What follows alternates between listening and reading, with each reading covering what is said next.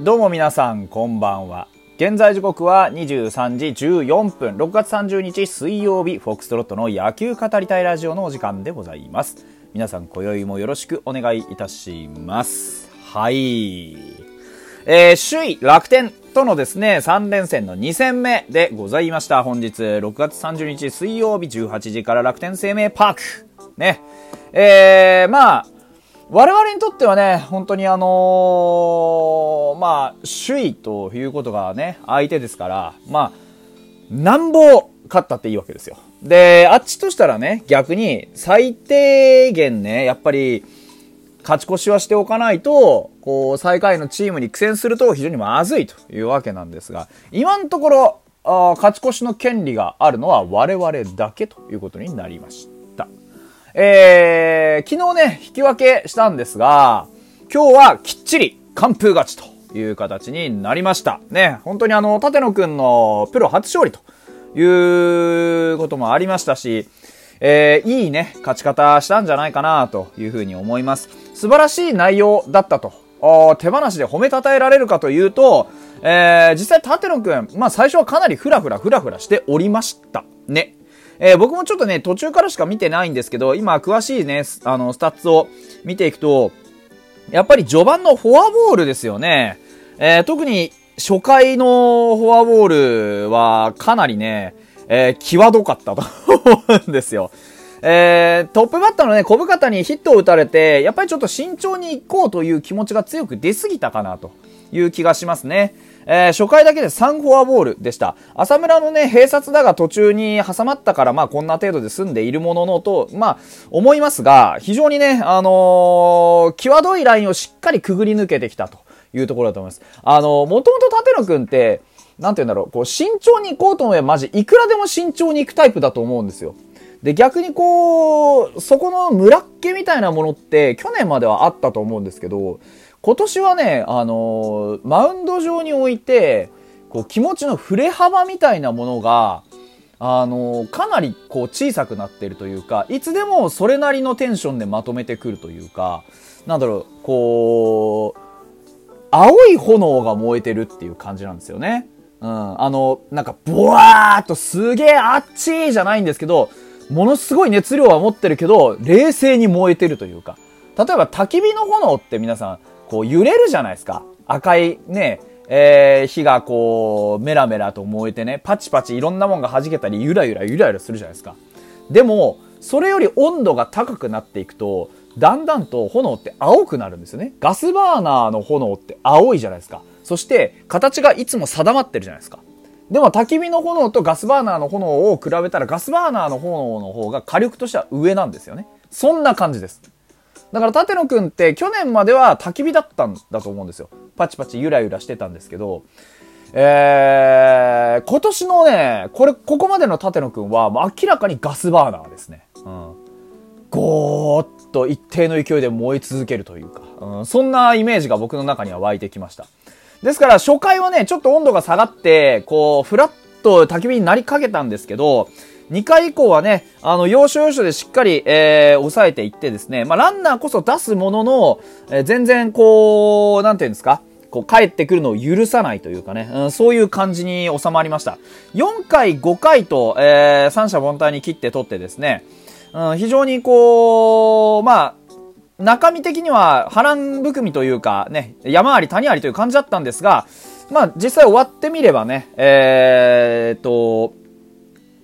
まあ終わ 終わってみればというか、まあね、あのー5回81球、3安打、3三振、4フォアボールというとこですから、まあ上々でしょうね。うん。ここまでずっとこういう調子で立野くん来てるじゃないですか。本当にあのーいいピッチャーになったなという感じです。防御率3.07ですが、あの前回ね、えー、まあちょっと点は取られたりね、したような、あの、ところもありましたから、でも本当にね、今年初勝利が、まあ今年初勝利じゃないな、まあ、プロ生活初勝利ですね。プロ初勝利が今日というところになって本当に良かったなと、うん、いうふうに思いますね。ファームの成績もね、3.11で2勝3敗とかなんで、まあ、多分ね、こう、いい感じでファームのこう成功事例を自分の中で作ったものを持ち込めてるんじゃないかなというふうに思います。えー、今年はね、川野くん、まあ、あの、立野くんの後を継いだのが川野くんですけど、まあ、立野川野というね、この、ドラ1、ドラ2コンビですよ。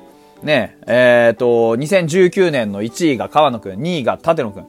で、今ここに来てしっかりこの2人がね、こうやって働いてくれたっていうのは非常にこう、心強いなというふうに思いますし、やはりね、えー、まあ、即戦、即戦力、半分即戦力みたいなもんでね、あの、2019年には取ったこの二人ですから、今年2年目でね、しっかりこうやって働いてくれるのは本当に嬉しいなっていうところですよね。で、川野くんは相変わらず、あの、球のキレっていうのも非常に良くてですね、え、コントロールも素晴らしいし、何より腕が触れてるなっていう印象でした。あー、まあまあ、もう本当に安定感出てきたなというところ。うん。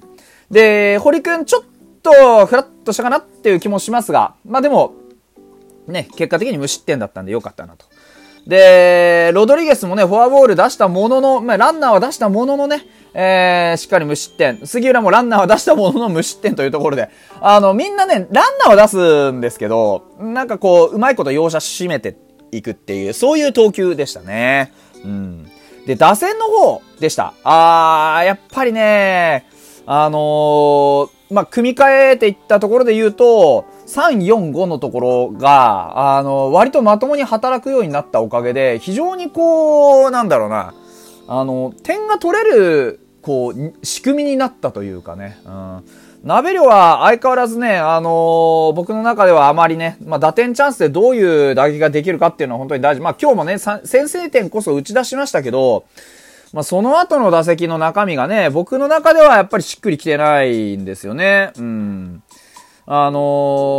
ー、野村くんがね、やはり2安打2打点というところで貢献して、で、ナベルは1安打1打点で空振り三振も見逃し三振もあるし、ね、セカンドゴロもまだ打ってるしというところを見ると、まだまだ野村祐希に打撃の内容で負けてるんですよね。うん。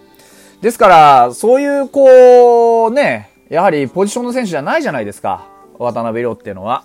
うん。やはり2桁ホームランも打ったことあれば、ね、3割に迫るような打撃をしてたこともあって、今年ピークが見えてないですよね、まだね。うん。あの、そこ、打撃の状態の底は見えてますけど、ピークは見てないんですよ。だその、いつになったらピークなのか。いつになったら、これはもう完全復調だなって言えるのかっていうところの目処がまだまだ見えてこないので、僕の中ではそこまで高い評価を与えられないかなというふうには思います。ただ、勝利打点なんでね、そういう、こう、ギリギリの活躍ができるようになってきたっていうことは非常にプラスかなというふうに思います。あとはやはり西川春樹と近藤健介、えー、ですよね。西川春樹に関してはやはりトップバッターなので、ここのところで初回とかもっと早い段階でヒットを1本出してほしい。もしくはフォアボールで1個歩いてほしい。ね、そういうところで足を絡めていけるようになればなおいいというところで、西川春樹の出塁っていうのはもっともっと早い段階でやってほしいなというところ。それから、近藤健介今日ね、あの、フォアボールも選んでますけど、まあヒット自体はノーヒットで2割8分を切りましたという段階ですから、まあね、この、西川春樹の、まあ、連続試合ヒットというのは続いてますが、未だ打率は2割3分4厘とかいう話をね、していくと、やっぱりまだまだこの主軸のところ、ね、西川、近藤、それから渡辺亮といったところが、まあ乗ってこないことには、まあまだまだ勢いはついてこないかなというふうに思います。で、気になるのがやはり石井くんなんですよね。あの、今日も3打数ノーヒットというところで、えー、まあ、ちょっと打てる気配がない。で、とうとう打率も2割をまた切りました。で、うーん、ね、ギダ1個下にしても、ちょっとやっぱり打撃の内容が全く伴ってないですよね。あの、ライブでも言ったんですが、やっぱりしっかりこう、トップにためができてないというかね、あの、全部バットがボールに当たる角度っていうのが悪いですよね。うん。ですから、あの、7回のセンターフライもそうですけど、やっぱりこう、ライナーが飛んでいかないですよね。きちんと捉えてないので、あの、変なフライ上げてしまうっていうね。うん、やっぱりこう、バットをもっと大きく使って体重を乗っけて打っていくっていう風になっていない。今手でね、打ってるような感じで、なんですよ、外から見てると。で、田中マー君からホームランを打った直後ぐらいの打撃と、もう一回見直してトップの位置、バットのため、というところに意識を持っていってほしいなというふうに思いますね。やはりどうしても、こう、バット振る前に一回キュッとこうひねる動作というかね、しゃくるような動作が入って、それのせいでタイミングがずれてるんですよね。もっと素直にバット出す練習をしていただければなというふうに個人的には素人ながら思うんですが。うん、やはりこの9番とかね、8番とか、こういったところでね、しっかりこう、上位打線につなげる役目ができて初めてパリーグの打席っていうのは成り立つと思ってるんですよ。DH が入るっていうのはそういうことだと思うんですよね。ですから、どんなに守れたとしても、打てないっていうことだけでやはりスタメンを確約させてあげられなくなっちゃうんですよね。中島拓也だって戻ってきましたし、石井君この打撃でやはりレギュラーとか言われても困りますからね。せめて2割2分、2割3分っていうとこまで戻してくれないと、ちょっとこう、打線の迫力というのは欠けるかなというふうに思います。ましてやね、7回は万波が先頭バッターでツーベース打って、石川遼で送ってっていうね、一死、えー、三塁の状況でしたから、ここはしっかり深い外野フライを打ってね、1点、やはり取っていくっていうことを狙ってできるようになっていけば、石井君はこのチームで役割を持っていけるんじゃないかなというふうに思います。まあ、打てなかった人の話をちょっと盛り上げすぎましたけど、でも、あの、野村君のタイムリーツーベース本当に素晴らしかったし、そこに至る過程でね、しっかりこう、フォアボールを選んだ近藤っていうのの役割も、あの、きちんと果たしてきたかなというふうに思います。あとはもっと全体的にね、ピークだここがめちゃくちゃ調子いいぞっていうノリノリの打者っていうのが出てくれば、それを中心に一気に全員でブワーッと勢いが上がっていける可能性もあります。明日は伊藤君対岸投手になります。あのー、僅差の試合